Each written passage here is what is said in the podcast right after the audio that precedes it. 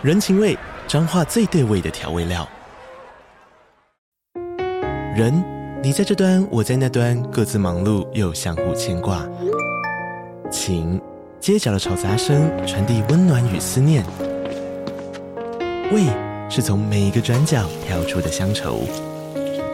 这里是彰化县政府 Pocket 节目《彰化早咖》，我是主持人内克。从彰化大小事各具特色到旅游攻略，透过轻松有趣的访谈，带着大家走进最在地的早咖。准备好了吗？彰化的故事，我们说给你听。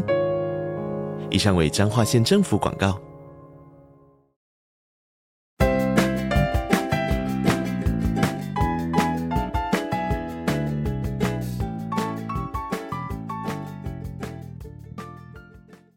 是花，相信这个月应该很多人跟我一样要报税吧。一直以来报税，我都是收到那个国税局的税额试算通知书之后，看上面算多少，然后就在网络上缴一缴了。顶多会研究哪一张信用卡有点优惠，就用线上刷卡的方式把税缴掉。因为每次看到那些密密麻麻的计算，实在是很不想看下去，觉得很麻烦。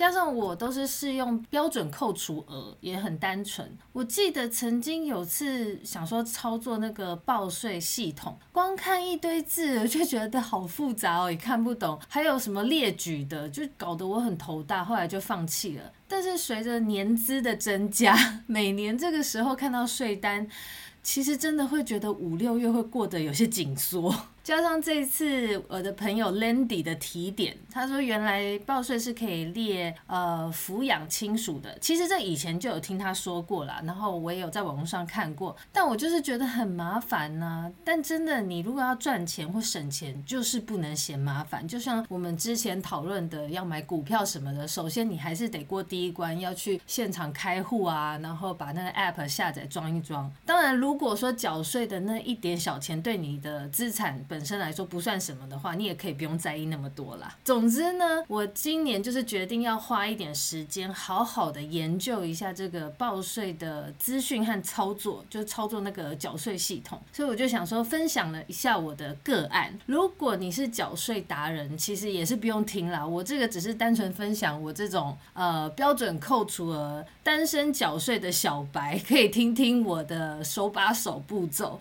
首先呢，我这次选择的就是列举申报抚养直系亲属，就是只要你父母年满六十岁，不管有没有工作或是住在一起，都可以无条件的申报的。可以不用同住，但是要同户籍。另外，如果有兄弟姐妹满二十岁仍然在学的话，呃，只要可以提出证明，像在学证明或是学生证，就可以申报抚养。其他还有很多抚养亲属的种类，我在查网络上的时候，其实你随便搜寻一下，第一项、第二项就跑出来很多可以查询的资格，我这边就不多讲了。然后我是下载那个离线版本的报税系统。现在它报税系统有分线上版、离线线版、手机版。离线版呢是只能用在 Windows 系统的。如果你是用 Mac 的电脑，你就是选用那个 Web 线上版。那手机 App 的报税好像功能还不完全啦，它是比较适合直接缴税不用列举的人使用的。但是因为我这次要用列举的方式，所以首先就是一定要准备好一个读卡机，或者是说你电脑上面本身就有附一个插卡的那个孔更好。总之你就是要读卡金和自然人凭证或是健保卡了，还有你爸妈的健保卡。现在那个离线版本的界面呢，它是可以选择几种方式登录，有呃行动电话凭证登录、自然人凭证登录、电子凭证。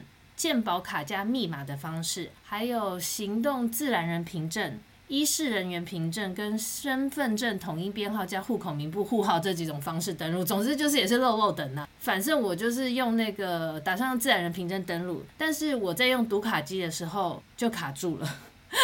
因为我以前呃用的习惯就是，我记得插卡的时候，晶片的那面朝上面插进去嘛。那我没有仔细看我这个读卡机的说明，其实这个呃读卡机说明有说晶片的部分要朝下，我就试了好几次，一直读不到那张卡。我还想说，我读卡机才刚买，该不会就坏掉了吧？然后我还试着用别的电脑用，然后就这样两边跑来跑去，都有想放弃了。后来我就看到它第一个选项有用行动电话登录嘛，我就也试试。看。其实如果你没有读卡机的话，是可以用行动电话登录的，但是你要是那个行动电话持有的本人，然后它的画面会出现一个 QR code，就是你要用你的手机去扫码那个电脑上出现的 QR code 做认证，但那个时候我又碰到一个问题，就是我发现我的笔电每次出现 QR code 的画面的时候，我用手机扫码，那个荧幕就是很闪烁，根本读不到啊。但是换桌机就是 OK 的，所以我又在那两台电脑互相跑来跑去试，搞得真的是很不耐烦。后来我又想想不对啊，我后续要报我爸妈资料，还是得用读卡机。我不死心，又用了好几次才看到那个 晶片要朝下的指示。所以很重要，你用读卡机的时候，请先看好你读卡机的使用方式，好吗？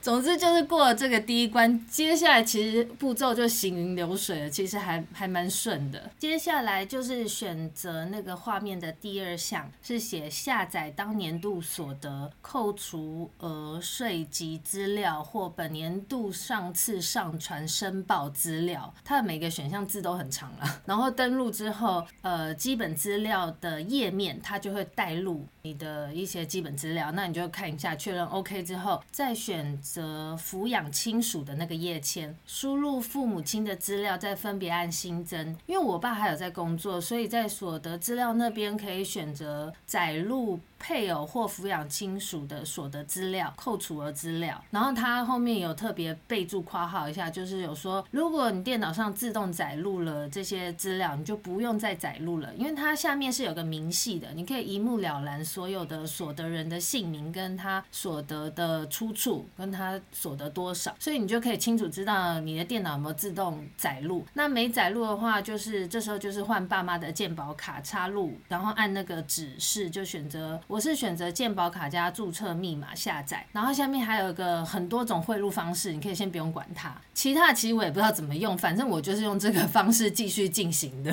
然后它就会转到中央健保署的健保卡网络注册服务登录的一个网页。如果你爸妈事先是没有注册过这个健保卡，有健保卡加密码的话，就是在这边你就可以帮他们注册了，取得那个密码。我爸呢，其实之前去报税现场的时候有注册。过吧，但他不记得密码，其实不意外，爸妈都常常不再记密码的。还好这边他就是可以选择忘记密码，然后设定寄到我的 email，再重设定，就这样把健保卡和密码搞定之后，就可以登录了，就可以合并申报他的所得。我自己是用自然人凭证列举缴税，觉得它很方便的是，它就会把我们家年度有捐赠、保费、医药或是储蓄投资的扣除额那些都带入计算，最后。你选的那个税额计算的页签，就可以看到呃这些列举报税最后自行应缴纳的税额是多少。因为我看我收到的国税局给我的税单上用标准扣除额的那个，它好好像是不会把我的捐赠给扣除进去。所以这样列举的明细整个算下来，我减少了整整将近一半的钱呢！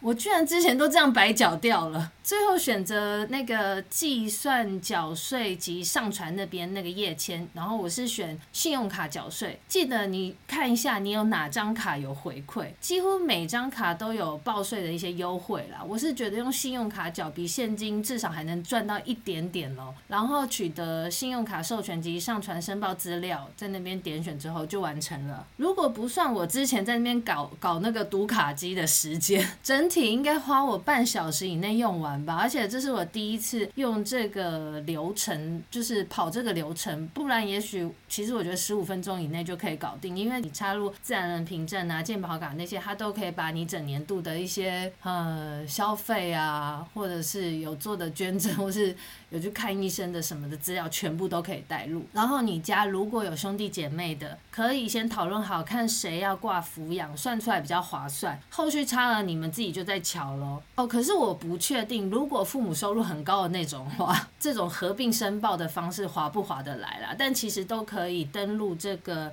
系统去试算看看。总之，你们就是家里的人交叉比对之后，选一个比较划算的方式。整体我这次好好用下来，其实不复杂。我觉得最困困难的就是刚开始的时候，觉得要准备 准备读卡机很麻烦，然后或是读卡机用的不顺畅很麻烦。但事实上，虽然它字很多，但你稍微有耐心的看，其实是简单的，不难。